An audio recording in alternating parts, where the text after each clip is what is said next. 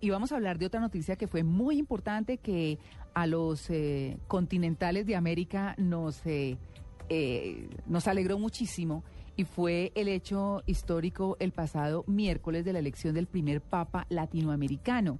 Como sabemos, pues fue el cardenal, el hoy papa, ese cardenal argentino, Jorge Mario Bergoglio elegido como máximo jerarca de la Iglesia Católica con algo más de 77 votos por parte del Colegio Cardenalicio. Ya no es Jorge Mario Bergoglio, sino es Francisco. Francisco, claro que sí. A seca, ¿no? Ni primero ni nada. Francisco, solo. Sí, señora. Bueno, muy bien. La elección de un nuevo sommo pontefice. Habemus Papa. Dominum Georgium Marium Sancte Romani Ecclesiae Cardinalem Bergoglio, qui sibi nomen imposuit Franciscum. Miserator vesti omnipotens Deus, et dimissi omnibus peccatibus vestris, perducat vos, Iesus Christus, ad vita in eterna. Facciamo in silenzio questa preghiera de voi su di me. Estuvimos todo el día bajo la lluvia esperando el Papa, pero ya que fuera argentino... No pensábamos, sí creíamos que él iba a tener cierto peso en influir por su carisma y por cómo lo consideran, pero realmente es una gran sorpresa. Ahora es un hombre, es brillante, brillante intelectualmente, pero es un hombre, un santito, humilde, me parece increíble, pero que le deseamos de corazón a Francisco I que pueda lograr mayor grado de confraternidad a los pueblos, entre las religiones. Por primera vez en la historia tenemos un papa latinoamericano, un papa suramericano, un papa cuya lengua materna es el español. Que América Latina pueda rezar y todos unidos, ¿no? Que guía a la iglesia en este nuevo camino hacia, hacia la fratelanza, hacia la hermandad. A lo mejor nos va a poder visitar más seguido, ¿no? Nuestro comandante ascendió hasta esas alturas y está frente a frente a Cristo. ¿Alguna cosa influyó? Para que se convoque a un papa suramericano. No, no, no. Aquí hay dos cosas destacables, ¿no? Dos voces que hay que comentar. Que hay que comentar. La de Maduro ni pa' qué, la verdad. ¿Deje así? No, deje así. Deje así.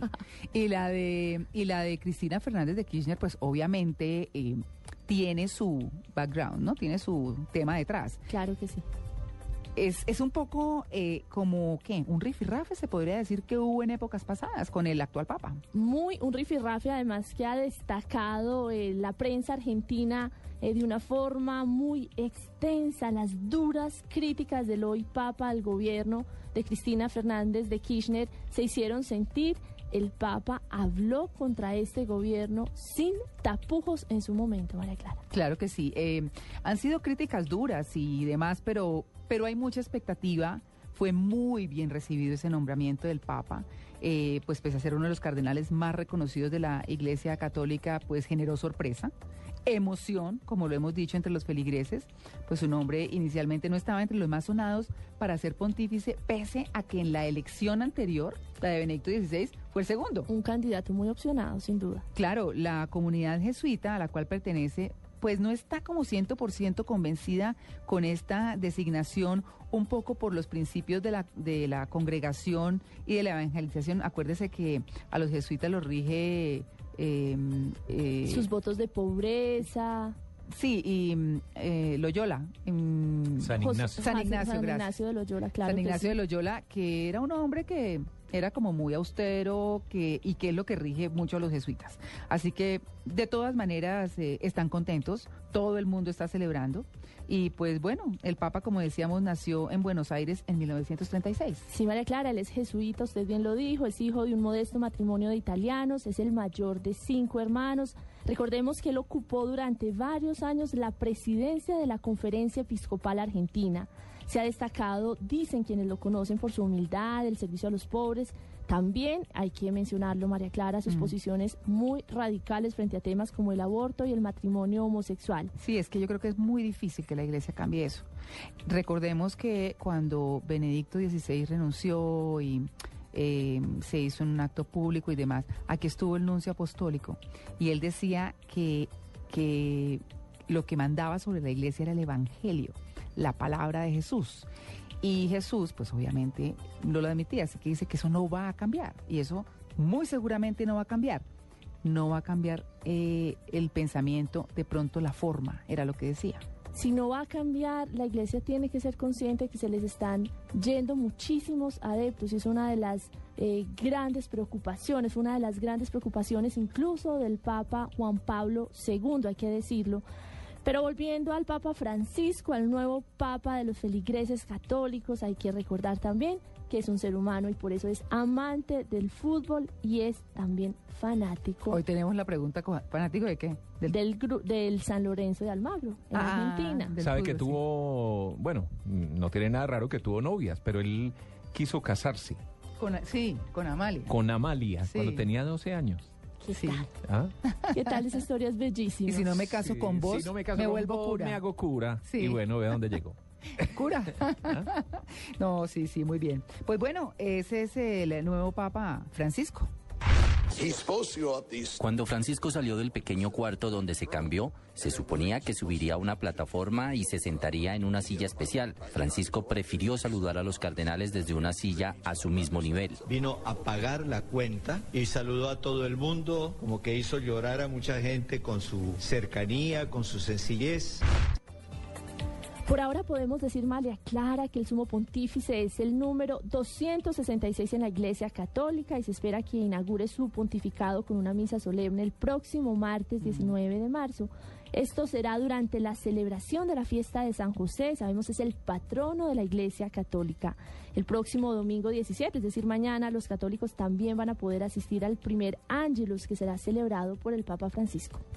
Dije, Jorge, que Dios te bendiga y te guarde. Que decía que nos íbamos a casar, me hizo una casita y vamos a vivir. Yo te voy a comprar una casita así blanca para que vamos, vivamos los dos. Si no se casaban, ¿qué pasaba? Si no eh, nos casamos, me hago cura. El que no vive para servir, no sirve para vivir.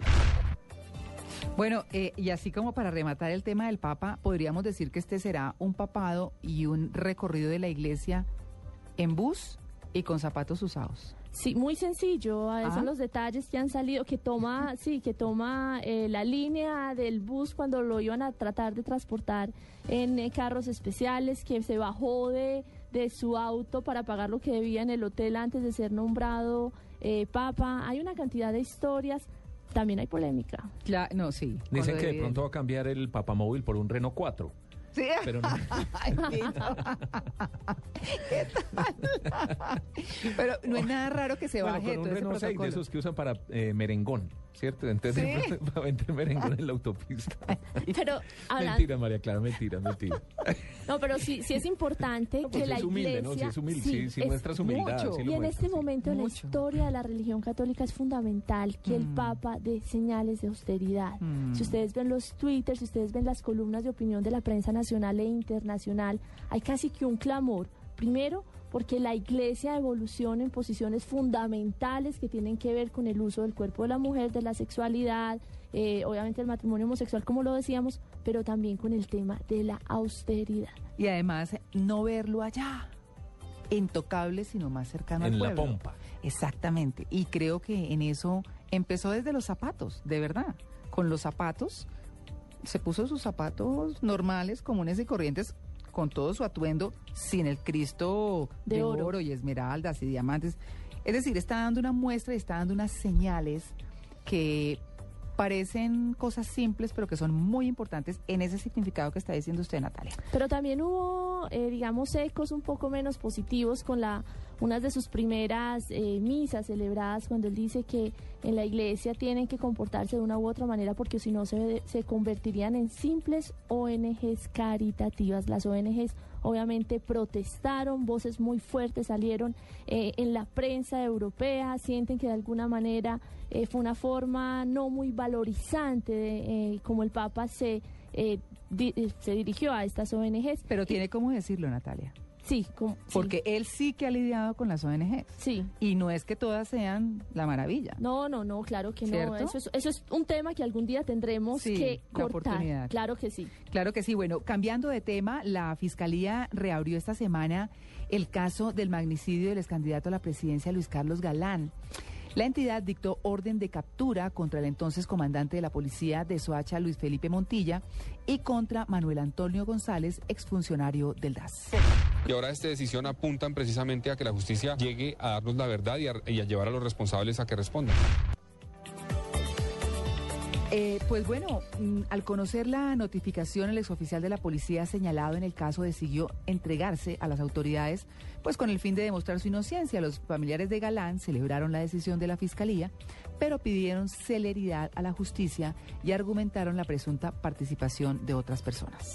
Actualmente la participación del cartel de Cali, y una presunta participación de otras personas que no han sido involucradas al crimen, por ejemplo, eh, los Ochoa. El general Maza Márquez eh, estuvo al servicio de los intereses del cartel de Cali y bajo el servicio de esos intereses fue que participó como coautor del asesinato de mi padre Luis Carlos Galán. Oiga, pero qué giro el que da esta investigación. Mm, Porque, bueno, siempre todo apuntado a Santofimio, eh, ni hablar de ese caso porque, pues, no es volver a, a- mirar para atrás, pero también está el general Maza. Sin embargo, eh, vuelve y coge otros ribetes y se retoma la investigación y este muerto sí que no descansa. El sentimiento, María Clara, es que estamos lejos de conocer la verdad de este uno de los capítulos más importantes de la historia reciente colombiana. Pero hay que decir también que después de, este, de este episodio, y tal como se esperaba, el general retirado Maza Márquez demandó a Juan Manuel Galán por calumnia. por una serie de aseveraciones sin fundamento que él viene haciendo que lesionan mi interés propio, el de mi familia. Bueno, vamos a seguir eh, expectantes porque sin duda y pues eh, con la entrega de estos eh, presuntos implicados, pues obviamente se van a conocer más cosas. Va a haber sin duda nuevas características y sigue la confusión. Ojalá se llegue a algo. Pero algo Esperamos. certero. Es importante para Colombia, es importantísimo para que eh, se cumpla el deseo de muchos colombianos de entender qué pasó con el candidato que ha tenido en la historia del país más apoyo de las bases sociales al mismo tiempo que de las élites. Y lo mismo, ah, sí señora, porque bueno, eh, Gaitán era más popular. Era, sí, a pesar de, que era impecable Sí, no, no, no. Gaitán y con Sí. su sí, con su elegancia y que era amado en las bases sociales. Mm. Este eh, Galán lo que lograba era eh, crear empatía con el pueblo y también un diálogo de ideas y de transformación política con las clases medias y las élites colombianas y por eso muchos lamentan que se haya muerto el presidente que hubiera podido cambiar el rumbo de la historia. Claro, claro que sí, tremendo hilo conductor entre los niveles sociales. De otra parte, se cumplió el plazo para sacar adelante en el Consejo de Bogotá el proyecto de valorización, un tema que en el último mes o durante el último mes ha sido pues eh, eh, uno de los favoritos en la agenda de los medios y en la agenda de todos los ciudadanos. Al respecto pues se pronunció la directora del IDU María Fernanda Rojas y igual, e igualmente la concejal Olga Victoria Rubio. Nos preocupa que el tiempo no, no, no sea suficiente para surtir primero este paso de las ponencias y luego pues viene el debate. Podemos comenzar y nosotros podemos sesionar hasta las 11 y 59 de la noche. Pero al final, María Clara, de tanto debate y tanta polémica, se aprobó la disminución a la valorización. En la disminución del monto distribuible, es decir, a los ciudadanos les va a llegar más barata la factura de lo que se había llegado en este mes. Van a llegar nuevas facturas. Los ciudadanos que ya pagaron tendrán que someterse a un cruce de cuentas que tendrá que hacer el IDU. 6 y 29 minutos de la mañana, con este acuerdo conseguido en el Consejo, se espera realizar una buena cantidad de obras. Un acuerdo que garantiza la construcción de 34 obras de movilidad. Bueno, y el tema, Natalia y Tito, la El paz. Gran tema. El temazo. Sí, sin duda. Bueno, pues se inició la séptima ronda de diálogos esta semana eh, de paz entre el gobierno colombiano y la guerrilla de las FARC en Cuba. Los representantes del gobierno colombiano, encabezados por el ex vicepresidente Humberto de la Calle, viajaron en la tarde del domingo pasado a La Habana, luego de una reunión con el presidente de la República, Juan Manuel Santos. Nuestro presidente se mostró muy positivo en esta nueva ronda de negociaciones y aseguró que este es un momento crucial para el conflicto y para la guerrilla de las FARC, ya que con el paso del tiempo están disminuyendo su número de combatientes. La orden del mandatario fue lograr un pronto acuerdo con las FARC. para ver si podemos lograr que nunca más tengamos más víctimas del conflicto. Ojalá lo logremos. Estoy empeñado como presidente de la República, pero sobre todo como colombiano, de dejar el gobierno cuando Colombia pueda decir tenemos paz. Entre más pronto dejemos de matarnos, pues más pronto podremos ver realmente la prosperidad en paz de este país. Por primera vez desde que se lleva esta contabilidad, el número de integrantes de las FARC está por debajo de 8 mil. Eh, cuando uno escucha al presidente de la República decir, bueno, ya dejamos de matarnos, claro, la firma de un acuerdo de paz es para dejar de matarnos. Lo que siempre se ha cuestionado y lo que siempre se ha dicho es, ¿a qué costo se está firmando esa paz? Y realmente se está firmando la paz con toda la guerrilla, que es otro de los, otra de las grandes dudas, ¿no? Yo le contaba en la reunión editorial María Clara una frase muy interesante que me dijo una persona esta semana, que yo también regresaba de Cuba, y era que allá se estaba negociando o estaban negociando el estrato 6 de Colombia y el estrato 6 de las FARC. Yo personalmente defiendo eh, este acuerdo, necesito que es fundamental que así sea parte de la guerrilla insurgente deje las armas, cualquier paso para que los jóvenes humildes de cualquier bando dejen de matarse en los montes y en las selvas de Colombia es valioso. Sin embargo, la pregunta que usted hace es muy pertinente. ¿Qué va a pasar con esas fracciones de la guerrilla que no están de acuerdo con los diálogos, que tienen intereses económicos? ¿Qué va a pues. pasar también con sectores oscuros de la ultraderecha colombiana que tienen intereses inconfesables en esta guerra? ¿Y a qué tipo de post-conflicto se va a enfrentar Colombia una vez se firmen los acuerdos de La Habana? Sí, no, no va a ser tan fácil, realmente no va a ser tan fácil como, como se piensa. No, esperan, nos esperan los tiempos quizás más difíciles de los últimos 30 años, dicen muchos expertos, además de que hay que tener presente que Colombia por el momento no tiene los recursos económicos para entrar en una etapa de, de posconflicto, no se siente el compromiso del sector privado para absorber muchos de los milicianos, de los farianos que van a dejar las armas y fuera de eso el tema del negocio del narcotráfico que se pelearán las BACRIM de los paramilitares y las BACRIM o esos residuos que quedarán de las FARC van a ser muy violentos ahora que sabemos que están trabajando con los carteles mexicanos. Va a ser muy complicado. Bueno, y en la mesa de diálogos, pues el tema, eh, sin duda, eh, uno de los más importantes es el desarrollo agrario. Eh, continúa siendo prioritario. El grupo subversivo propuso nuevas zonas de reservas campesinas.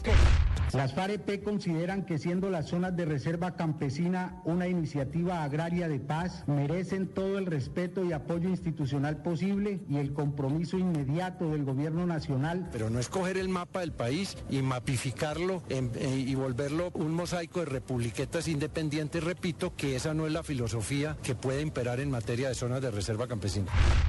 Una vez más, María Clara, los voceros de las FARC le reclamaron al gobierno nacional que le permita la participación de Ricardo Palmera, alias Simón Trinidad, en los diálogos y también la devolución de los restos de Raúl Reyes. Recordemos, es el ex jefe abatido por las fuerzas militares. Oiga, pero insisten, ¿no? Sí, yo creo, María Clara, para decirle la verdad, y después de haber estado cubierto, cubriendo las instituciones estadounidenses durante casi siete años, que algo va a suceder. Yo no creo que Simón Trinidad vaya a poder estar presente en La Habana, No. pero algo va a suceder o algo podría suceder en un periodo más avanzado, que él sí Ah. tenga algún tipo de voz. Sí, el gobierno colombiano hace la solicitud. Yo no creo que Estados Unidos eh, responda a una solicitud de la guerrilla, Ah, no, pero nada. podría responder a una solicitud del gobierno de los Estados Unidos. Pero lo que uno traduce de lo que usted está diciendo es que puede salir por teleconferencia máximo. Sería lo máximo. Máximo. Sería lo máximo. Sí, no. Por Les el toca- momento. Les toca con el Dumi mientras tanto. Y eso, María Sí. Clara, después de que eh, las FARC den claras señales Mm. de que sí quieren la paz, de que dejen de volar oleoductos, de que dejen de secuestrar o de retener, como dicen ellos, hombres de la fuerza pública y que de verdad digan si lo que está sucediendo con las rupturas de la tregua es parte de la disidencia o hace parte de una estrategia que viene desde Márquez y desde La Habana. Seguimos reclamando la presencia de Simón Trinidad en la mesa de conversaciones de La Habana. Continuamos reclamándole al gobierno de Colombia devuelva los restos mortales del comandante Raúl Reyes. 6 y 35 de la mañana. Estamos en Blue Jeans de Blue Radio.